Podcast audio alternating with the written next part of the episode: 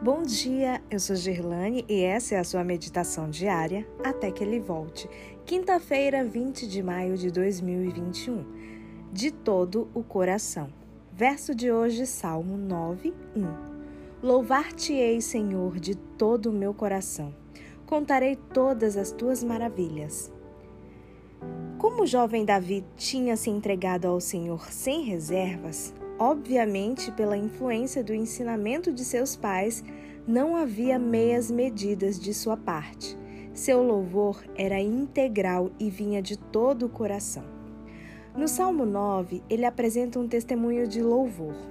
Davi estava determinado a registrar todas as obras maravilhosas de Deus.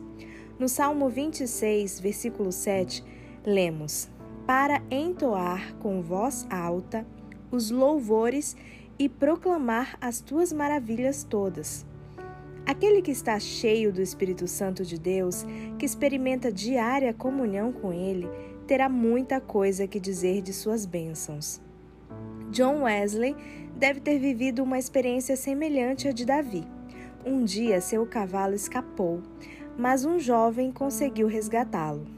O pregador recompensou o trabalho do rapaz e o convidou a entregar a vida a Cristo. Na fuga, o cavalo perdeu uma ferradura.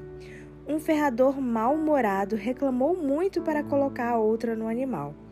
Com gentileza, Wesley disse a ele que aquela não era uma boa atitude e sugeriu que entregasse o coração a Cristo.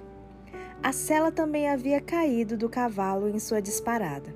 Um rapaz a achou e a entregou a Wesley.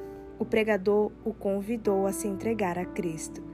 De acordo com o relato, em apenas uma semana, os três haviam se convertido, não por uma pregação de Wesley, mas por sua delicadeza, bondade e interesse pessoal na vida espiritual deles.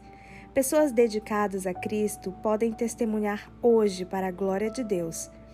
Com o poder do Espírito Santo, comporão um exército invencível em favor da verdade. Simples fatos de cada dia podem dar a qualquer de nós a mesma oportunidade de testemunhar, como no caso do cavalo de Wesley. O rei Davi e John Wesley formaram o hábito de orar em toda oportunidade. Esse é um exemplo muito bom.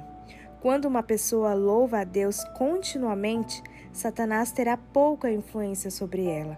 Deus a usará para a sua glória.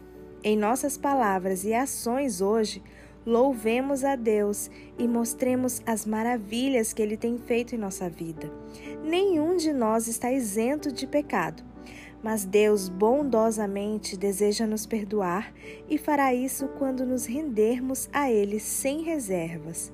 Assim, poderemos ajudar os outros com nossa experiência.